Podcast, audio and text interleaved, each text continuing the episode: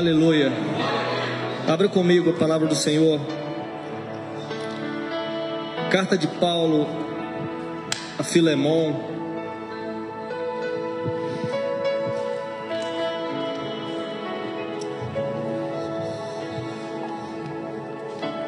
Quero ler a partir do versículo 8.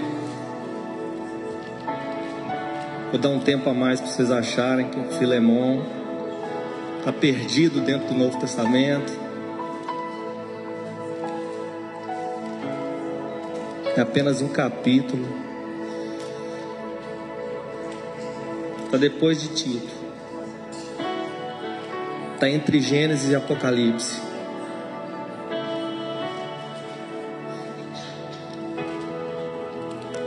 Versículo 8. Pelo que ainda que tenha em Cristo grande confiança para te mandar o que te convém, Todavia peço-te antes, por caridade, sendo eu tal como sou Paulo, o velho e também agora prisioneiro de Jesus Cristo. Peço-te por meu filho Onésimo, que gerei nas minhas prisões, o qual noutro tempo te foi inútil, mas agora a ti e a mim muito útil. Eu te tornei a enviar e tu torna a recebê-lo como ao meu coração. Eu bem o quisera conservar comigo para que por ti me servisse nas prisões do Evangelho, mas nada quis fazer sem o teu parecer, para que o teu benefício não fosse como por força, mas voluntário. Porque bem pode ser que ele se tenha separado de ti por algum tempo, para que o retivesses para sempre não já como servo, antes mais do que servo, como irmão amado, particularmente de mim e quanto mais de ti, assim na carne como no Senhor. Assim, pois, se me tens por companheiro, recebe-o como a mim mesmo. E se te fez algum dano ou te deve alguma coisa, põe isso na minha conta.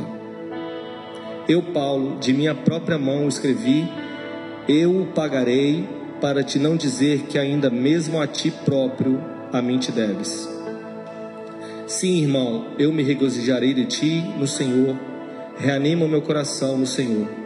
Escrevi-te confiado na tua obediência, sabendo ainda que ainda farás mais do que digo. Feche seus olhos, Senhor, em nome de Jesus. Estamos aqui nessa noite, te adorando, te exaltando, te engrandecendo. Estamos aqui porque cremos que o Senhor é a nossa única solução, o Senhor é o único caminho, o Senhor é a única verdade, o Senhor é a única vida. Só existe alegria quando estamos na tua presença. Só existe esperança quando pertencemos a ti. Eu quero te pedir nessa noite, fala conosco, guarda-nos, livra-nos, ajuda-nos, em nome de Jesus. Amém. Tome assento.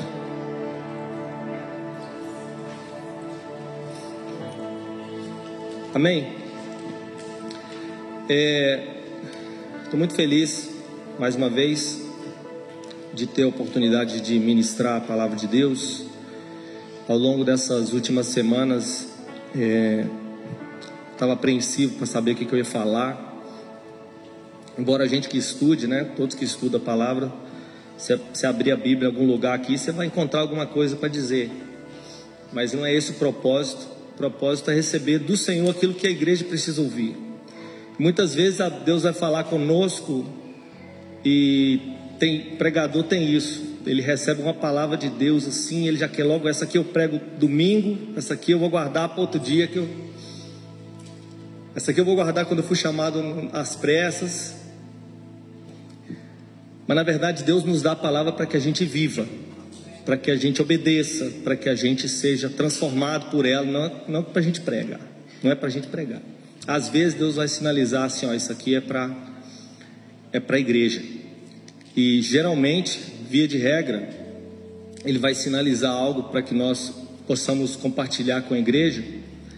E a gente só vai poder compartilhar se a gente estiver vivendo aquilo ali, ou se a gente ter vivido aquilo ali de verdade. Está faltando nos nossos dias pessoas que possam pregar aquilo que estão vivendo. Por isso tem muita gente falando tanta coisa rasa aí, que Deus vai te abençoar, que Deus vai te. Não que Deus não vá abençoar, mas o evangelho não é feito só de promessa. Vai dar tudo certo no final, vai dar tudo certo. Deus.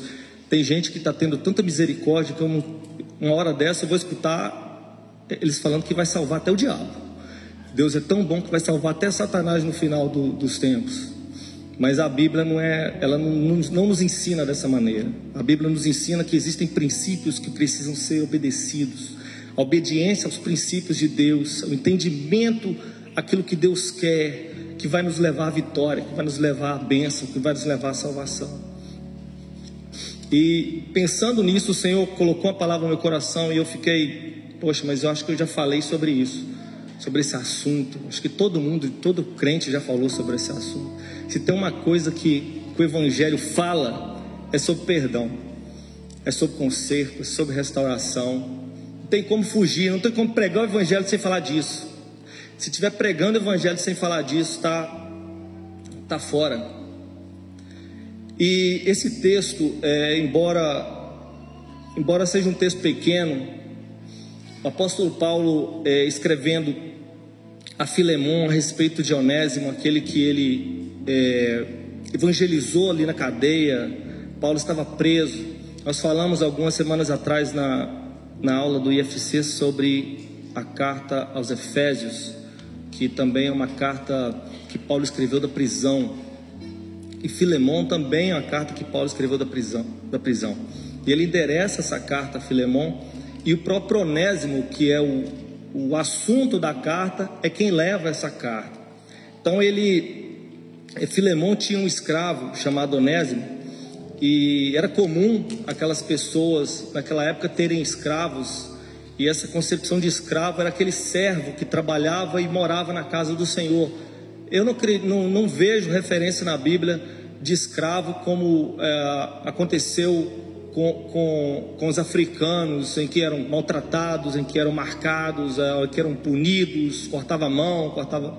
Não vejo dessa maneira, é, é, é, mais um escravo que vivia na casa, que servia, que trabalhava, que comia ali, que, que nascia os filhos ali, pertencia de fato ao seu senhor.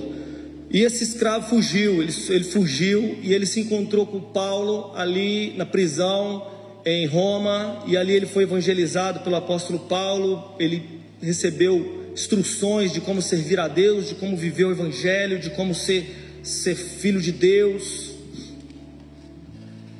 Mais de mil quilômetros de distância. A Bíblia não fala o motivo pelo qual Onésimo fugiu. Medo, talvez, insegurança, talvez queria experimentar a liberdade que eles não tinham, a menos que o Senhor o desse. E existiam três pessoas, é, desculpa, três motivos para, para que uma pessoa ela se tornasse escravo. Primeiro era o nascimento. Filho de escravo, escravo é. Quando nascemos, nós herdamos a natureza pecaminosa. E isso é de, eu, eu de fato eu tive dificuldade de entender um pouco isso, porque que, que tem a ver com Adão? Adão pecou lá atrás, eu não era nascido, por que, que eu preciso viver consequências dos erros de Adão, do pecado de Adão? Né? É, Adão representava a natureza, a raça humana. Quando Adão peca, a raça humana peca. E se não fosse assim, a nossa salvação também não seria possível, porque quando Jesus se torna santo por nós, todos nós nos tornamos santos quando nós aceitamos a Ele. Então, nós nascemos em condição de pecado, nós nascemos precisando de um redentor, precisando de um salvador, nós nascemos precisando do perdão de Deus, independente se você é branco, preto nasceu na África, nasceu aqui nos Estados Unidos, se você tem documento, se não tem, se você é bonitinho, é feio. Todo mundo nasceu, precisa de Jesus para ser reconciliado com Deus. Outra forma de se tornar escravo é quando um, um povo era derrotado na guerra. Quando perdia uma batalha, automaticamente aquele povo se tornava escravo daquele povo mais forte. Quando nós tentamos viver o Evangelho, mas não conseguimos por causa dos prazeres da carne, e vivemos uma vida de pecado, nós nos tornamos escravos do pecado. Quando nós rejeitamos a cruz, rejeitamos a fé, rejeitamos o Evangelho, rejeitamos a salvação, nós nos tornamos escravos do pecado. Outra forma de se tornar escravo era por dívida. Lembra da história do homem morreu, os credores foram lá buscar os filhos, buscar a esposa, buscar todo mundo para pagar a dívida. Lembra da história que Jesus contou que havia um homem que devia para o seu senhor? Então o senhor disse: pega toda a sua família, venda, vão vender para pagar a dívida. E ele disse: Não, tem compaixão de mim, que tudo te pagarei.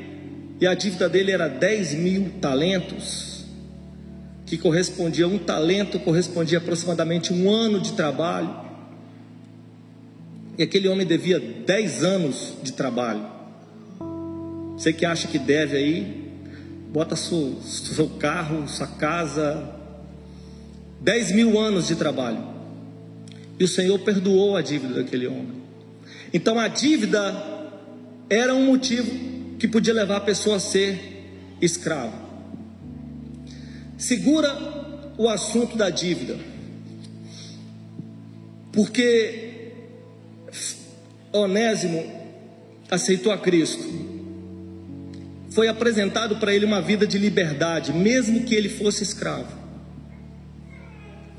Foi apresentado a ele uma vida de liberdade, liberdade em Cristo. Agora nós não somos mais escravos dos nossos prazeres, do pecado, nós somos livres por causa de Cristo Jesus, por causa da cruz.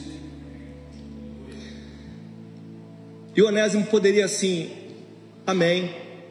Meu passado então ficou para trás, tudo foi esquecido, tudo foi apagado. Que bom, vou começar de novo a minha vida.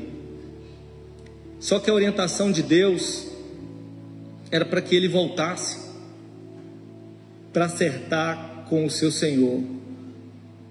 Filemão. Lembra, a dívida traz escravidão? E quando eu meditava nessa palavra, o Senhor falava no meu coração, principalmente aqui nesse país. Muitas pessoas vêm para esse país em busca de, de, de realizar os seus sonhos, os seus projetos, refazer a sua vida, reconstruir a sua vida, mas muitos deixaram uma dívida para trás. Muitos recomeçaram uma família, muitos recomeçaram negócios,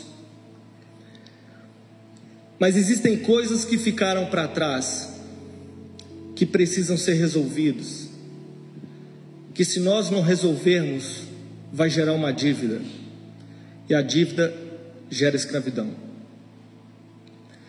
Como essa escravidão se, se procede? Como que isso acontece? A minha vida vai crescer até determinado momento. A minha vida vai prosperar até determinado momento. Mas vai chegar um ponto que eu não vou poder prosseguir por causa da dívida. E muitos têm parado. Esse é o segredo de que muitos não avançam na fé, que muitos não avançam nos seus negócios, que muitos não avançam nas suas famílias, porque existem dívidas que não foram pagas, que existem problemas que não foram resolvidos, que existem corações que não foram sarados, tanto os que ficaram, tanto os que saíram. Onésimo precisou voltar de onde ele havia saído.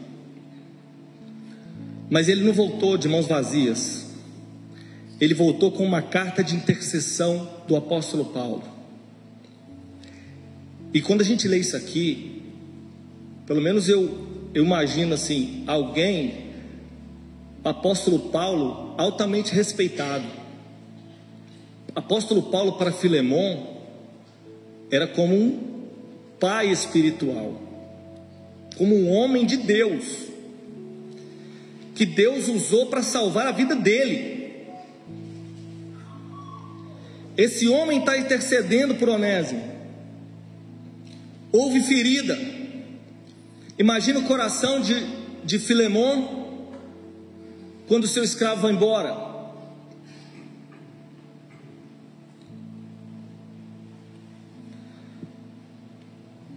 E Deus é tão interessante e tão sábio que ele não envia Onésimo para Filemon só para resolver o problema de, File, de Onésimo, mas para curar o coração de Filemon. Porque um era o escravo que estava livre, e o outro era o livre que estava se tornando escravo, por causa da mágoa por causa da tristeza e por causa da decepção. A mesma coisa eu vejo na história de Jacó. Jacó, irmão de Esaú, nasceram no mesmo, no mesmo momento, gêmeos. Porém, Jacó nasce segurando nas, nas pernas do seu irmão Esaú, e porque o seu irmão nasceu primeiro, ele herda todo o direito de ser o primogênito, de ser o primeiro, de ser o, o responsável por toda a casa, por todas as riquezas. É o chefe da família, praticamente. E Esaú chega um belo dia, Jacó está lá fazendo uma sopa, alguma coisa, e ele pede aquela sopa e Jacó diz assim: Olha, me dá o seu direito de filho mais velho, que eu te dou essa sopa. Ele falou: Esse direito não me serve para nada mesmo, pode ficar tranquilo. Comeu a sopa. Passou um tempo. Isaac já estava ficando velho, já não estava enxergando mais.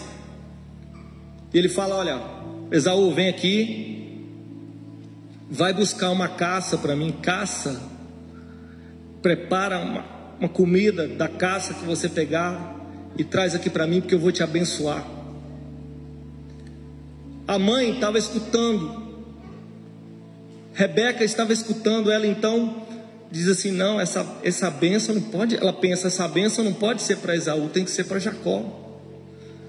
Então ela chama Jacó, fala: pega um cabrito lá no, lá no, no, no no quintal, lá no, no pasto, no curral, pega um cabrito, traz para mim que eu vou preparar para o seu pai, seu pai vai comer e vai te abençoar. E tem toda essa orquestra para pegar a bênção de Isaac. Não foi caçar animal nenhum, ele simplesmente foi lá no curral, pegou um cabrito bonitinho, gordinho, trouxe para a mãe, nem foi ele que preparou. A mãe preparou o cabrito do jeito que o, que o, que o Isaac gostava.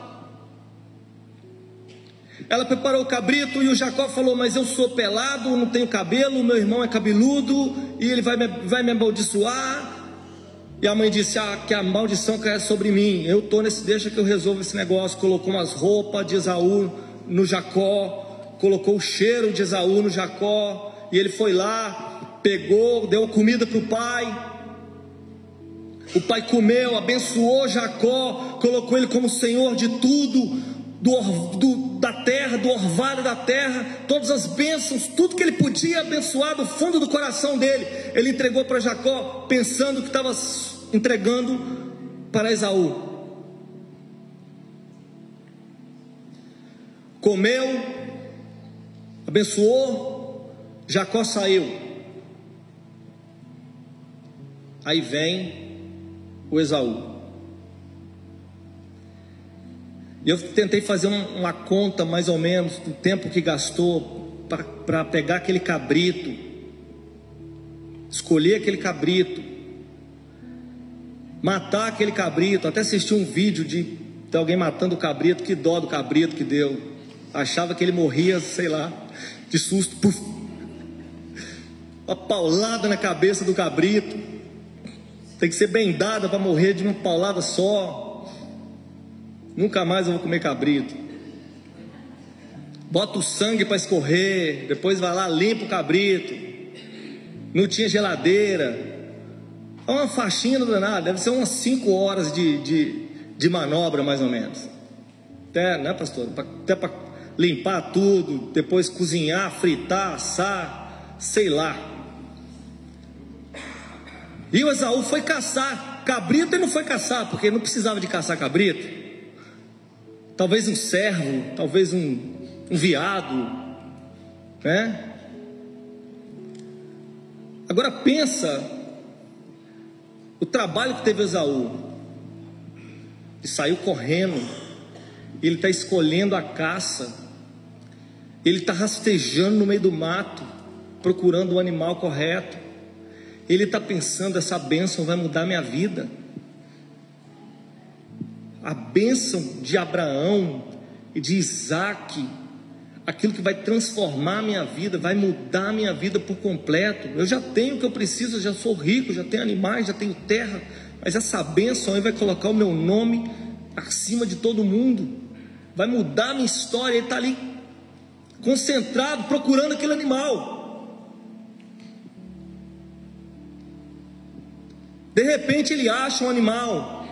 Será que ele matou o animal de primeira? Será que o primeiro animal que ele viu ele conseguiu caçar?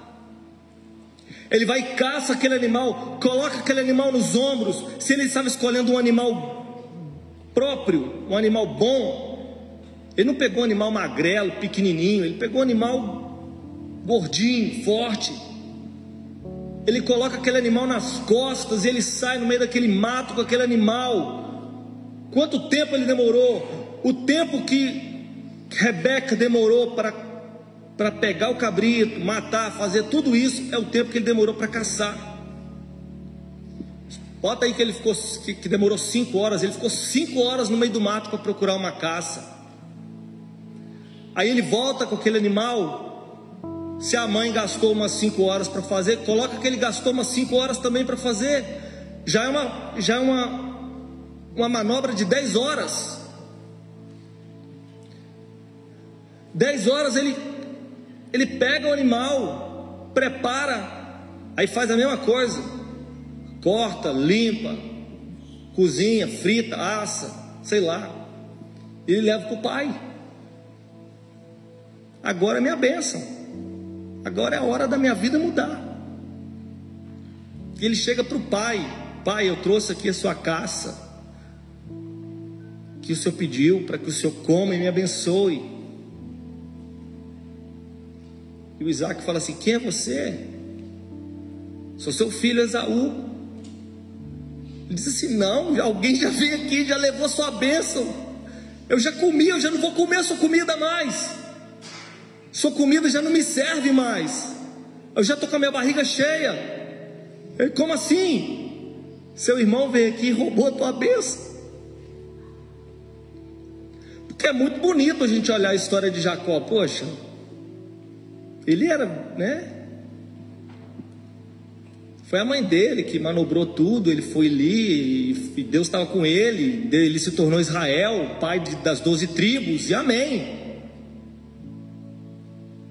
Mas quando a gente olha na visão, na perspectiva, entrando dentro do coração de Esaú, amor de Deus, tinha todos os motivos do mundo de ficar com raiva de Jacó, de odiar Jacó, de detestar Jacó. E foi o que ele disse: quando meu pai morrer, eu vou matar o meu irmão,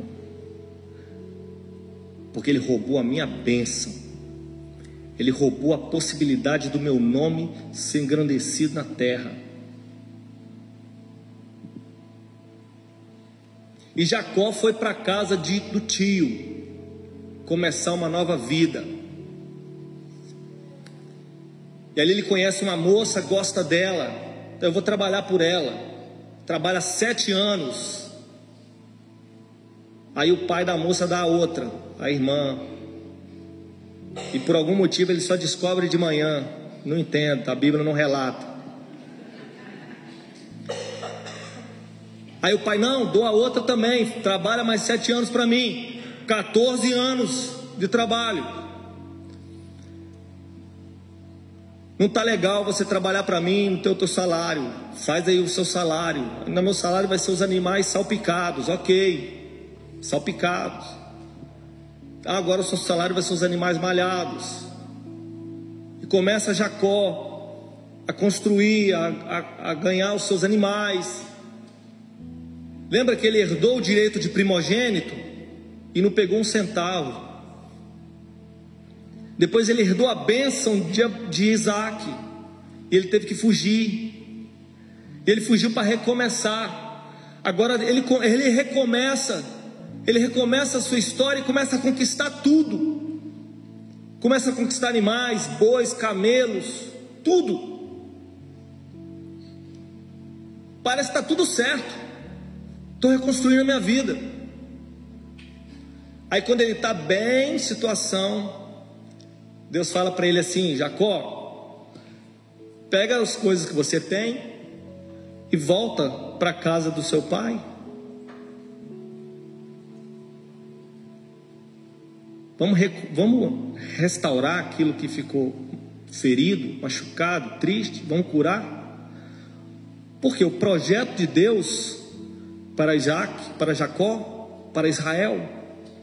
Ele não podia ter dívida.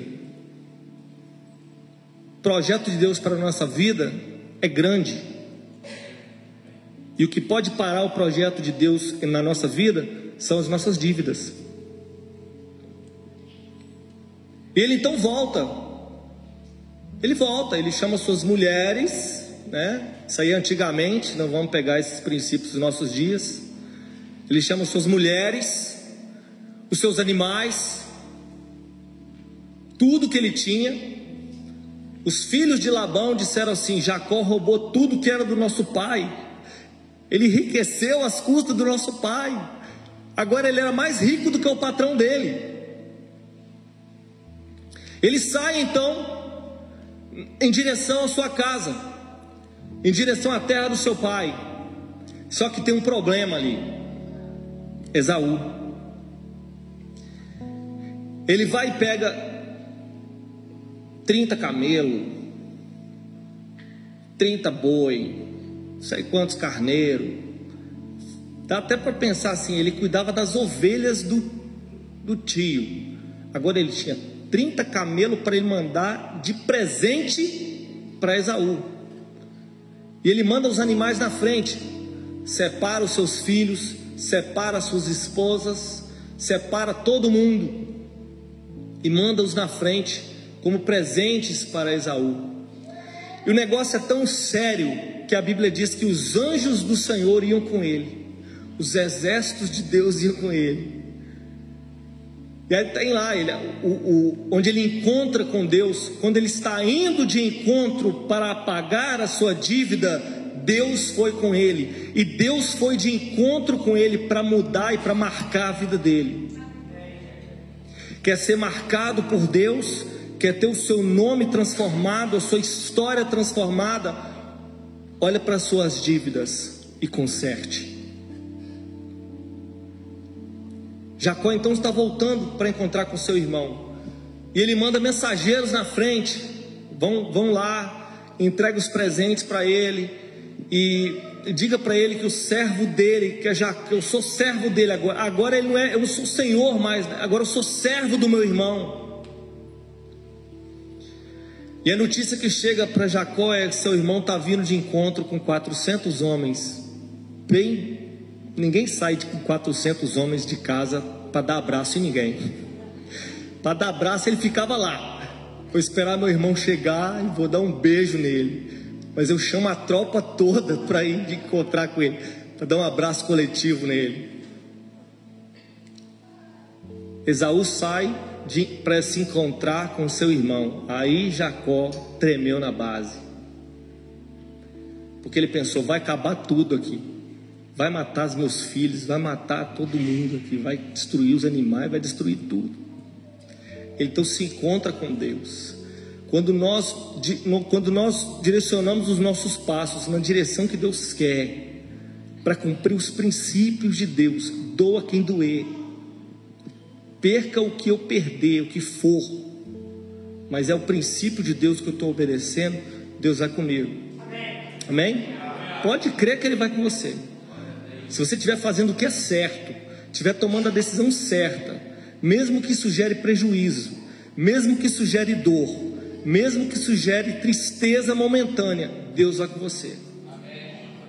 Mas como que Deus vai fazer? Não sei, você não sabe, apenas faça, apenas obedeça e confie naquilo que Deus vai fazer. Ele então vai de encontro e o seu irmão vem com ele, e o seu irmão vem de encontro a ele. Aquilo que ele pensava que seria um momento de destruição, de massacre, de dor, é um momento de cura. A Bíblia diz que o seu irmão pulou no seu pescoço e o beijou. O beijou. Anos de diferença anos. Coloca aí sete por uma, sete por outra, mais um sete para juntar, dez para juntar a riqueza dele. 20 anos, 24 anos. Esaú recebe com um beijo, com abraço. Toma aqui, são os meus presentes para você. Ele, não, não quero, já tenho o suficiente. Fica para você, não, fica para você, fica para você. Aquela coisa legal, quando a pessoa está insistindo, fica, fica, fica. E Esaú disse: tudo bem, vou ficar então. 30 camelo, 200 não sei o que, animal. O conserto é feito ali, a partir dali, Deus começa a agir diferente na vida de Jacó. Jacó agora não está mais na casa do tio, cuidando das coisas do tio, agora ele está cuidando das coisas dele, agora ele está criando o nome dele, agora o nome dele não é Jacó mais enganador, agora o nome dele é Israel. Todos os seus filhos serão conhecidos como os filhos de Israel. Um dos filhos de Jacó era José. Aí imagina José, porque a Bíblia diz que José estava aqui. Benjamim ainda não era nascido mas José estava aqui. Agora imagina o pai se despedindo, porque ele separou dos seus, dos suas esposas, dos seus filhos. José era o preferido de Jacó. Imagina Jacó contando a história para José: olha, dá um abraço aqui, meu filho, porque eu não sei se papai vai te ver de novo, porque a chapa está esquentando. Eu fiz uma coisa muito, muito errada com seu tio, eu enganei ele lá atrás e tal, tal, tal. De repente José presencia o tio ferido, passado para trás, 20 anos atrás, dando um abraço, um beijo no seu pai. Agora José cresce diante de, de seu pai Jacó, de seu pai Israel, é vendido como escravo pelos seus próprios irmãos, é colocado numa cisterna, é colocado num poço, é vendido, depois ele vai para a casa de Potifar. Na casa de Potifar, ele é ele é injustiçado pela esposa de Potifar, vai para vai o calabouço, vai para a cadeia, vai para a prisão. Da prisão ele é esquecido, depois ele é chamado para se colocar diante de Faraó para interpretar os sonhos de Faraó. De repente a história de José começa a mudar. José se torna governador do Egito. Tudo bem. Ele recebeu até um novo nome, Zafenat Panea. Todo mundo olhava para José, é o, é o nosso Salvador é quem, é quem nos livrou da fome, é quem nos livrou da morte. José começa a trabalhar para o Faraó, ele começa a comprar tudo para o Faraó. até que ele compra toda a terra do Egito para o faraó. Aí não tem mais terra, aí o povo fala assim: a gente precisa de mais semente, a gente não tem mais dinheiro, a gente não tem mais animais, a gente não tem mais terra, a única coisa que nós temos é a nossa vida, e nós vamos entregar a nossa vida nas tuas mãos. Top! José, que culpa ele teve? Nenhuma. Ele é um injustiçado da história. Jacó teve que voltar porque ele, ele era o culpado da história. Ele que transgrediu o irmão, ele que enganou o irmão. Onésimo teve que voltar porque ele que fugiu da casa do seu senhor, ele que era o escravo, ele que fugiu. José não, José estava fazendo a coisa certa, fazendo dele. Foi traído, foi vendido, foi enganado, foi aprisionado, agora Deus o honra, agora ele se torna governador, agora ele se torna conhecido, agora ele tem um novo nome, agora ele tem uma esposa, agora ele tem filho, tudo certo. Até que Deus manda os seus irmãos se encontrarem com ele. Ele poderia muito bem não ter reconhecido seus irmãos, sei lá. Sabe como é que antigamente a barba crescia, a pessoa envelhece, né? Tem irmãos aqui que eu quase não reconheço mais, fica muito tempo servindo na igreja, quando vem tem que fazer o esforço para reconhecer. Não, ele reconheceu na hora seus irmãos. Na hora. Eu fico pensando assim, será que ele ficou pensando assim, com a maneira de torturar eles, né? Mil e uma formas de, de torturar, de matar, não. A Bíblia diz que no primeiro dia que eles foram lá, ele criou uma historinha, tudo bem, mas ele mandou os, os irmãos com um celeiro cheio, um saco cheio de comida. Ele não queria se, se expor ali, porque ele não sabia se os seus irmãos estavam arrependidos, porque ele não sabia se seus irmãos poderiam fazer isso de novo. Era gente ruim. Então ele começa a questionar sobre a família, sobre, os, sobre o seu pai, sobre os seus irmãos, os outros irmãos, Benjamim, que era filho da mesma mãe. Ele começa a criar uma história, mas ele não começa a criar uma história para se afastar dos seus irmãos, mas para entender o que, que se passava no coração deles. De repente ele começa a escutar o Rubem falando para os seus irmãos assim: Eu disse para não maltratar o menino. Eu falei para não maltratar o menino. Eles não, Deus está nos punindo por aquilo que a gente fez. Ele está escutando, porque ele falava com eles por intérprete, e agora ele está escutando os seus irmãos conversarem entre si. Não devia ter feito isso. Deus está nos castigando pelo que nós fizemos. Ao mesmo tempo, o coração de José tinha a influência de Esaú. Porque lá atrás o seu tio perdoou o seu pai por uma coisa bem ruim que ele tinha feito. Ele teve o exemplo, o perdão que nós que nós derramamos, o perdão que nós damos para as pessoas causa influência nos nossos filhos, nas nossas gerações. O perdão causa encontro com Deus. Seus irmãos agora descobrem que José é o governador do Egito. E José diz assim: Olha, fica tranquilo, eu não vou fazer nenhum mal para vocês, porque eu entendi o propósito de Deus. Deus só age com propósito. Deus só age com propósito. Agora, por que Deus precisava trazer os seus irmãos para restaurar se José não tinha culpa nenhuma, porque Deus queria curar toda a família de Israel. Eu acho tão interessante que Jacó, pelo que ele fez com seu irmão, por aquilo que ele passou no momento da, da reconciliação, agora ele perde o seu filho, ele fica anos sem ver José. Agora Deus concede a José, a, a Jacó ver José de novo. E quando José vai buscar a carruagem que chega lá para buscar para buscar Jacó, que leva Jacó até José com seus filhos. Jacó diz assim: Eu, eu nunca imaginei que eu fosse ver o seu rosto, e agora eu estou vendo seus filhos. Quando nós caminhamos na direção de Deus, Deus se encarrega do nosso futuro, Deus se encarrega do nosso nome, Deus se encarrega da nossa história, Deus se encarrega do nosso coração.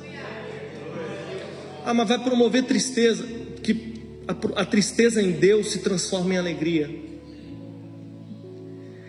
Eu quero convidar a ficar de pé, porque a humanidade pecou contra Deus, não foi Deus que pecou contra a humanidade. A humanidade pecou contra Deus. Lembra que eu falei de Adão? Deus poderia muito bem deixar a humanidade de lado. Afinal de contas, eu coloquei eles no jardim para viver bem e eles desobedeceram e me traíram. Depois eu fiz uma aliança com Noé, porque a, a, a humanidade estava totalmente corrompida. Eu fiz uma aliança com Noé, mesmo assim, eles me abandonaram. Aí eu escolhi, os, eu enviei os profetas para falar a eles, e eles mataram os profetas. Eles apedrejaram os profetas, não deram ouvidos. Eu separei uma nação e o povo continua desobediente. Deus tinha tudo para deixar a humanidade de lado,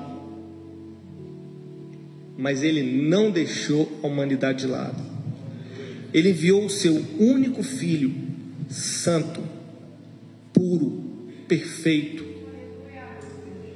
para vir aqui morrer por nós na cruz do Calvário para nos perdoar, para nos resgatar, para fazer as pazes, para nos, nos reconciliar com Deus. Ele não precisava se importar, mas ele se importou. E ele morreu por nós para nos perdoar, para que Deus perdoasse os nossos pecados. O que, que eu preciso fazer? Eu só preciso entregar o meu coração a Ele eu só preciso me comprometer, entregar a minha vida a Ele. Eu só preciso falar, Senhor, o que, que o Senhor quer que eu faça? Que nós temos falado aqui, irmãos, que o Evangelho não é sobre nós, é sobre Jesus. Que o plano que Jesus tem na nossa vida não é nos enriquecer, nos abençoar, não, é o nos usar como instrumentos dele para a salvação deste mundo. Nós vivemos nessa terra com um propósito, com um plano, e eu preciso descobrir esse plano, mas eu só descubro esse plano através de Jesus, através da cruz. É só Jesus que pode dar sentido à minha vida. É só Jesus que pode dar direção para a minha vida. Feche os seus olhos. Em nome de Jesus.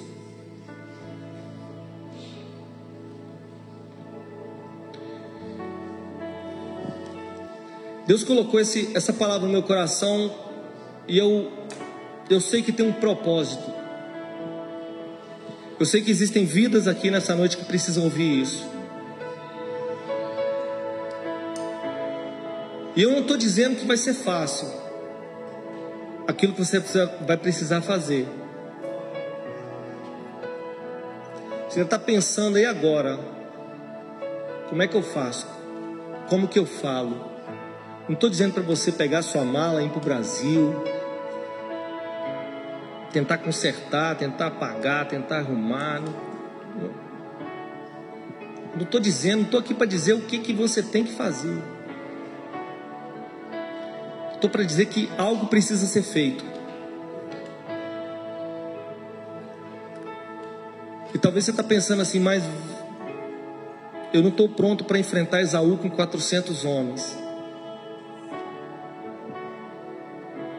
Mas não é só o que Deus quer fazer na sua vida, mas é a dívida que, que o Senhor quer que você resolva.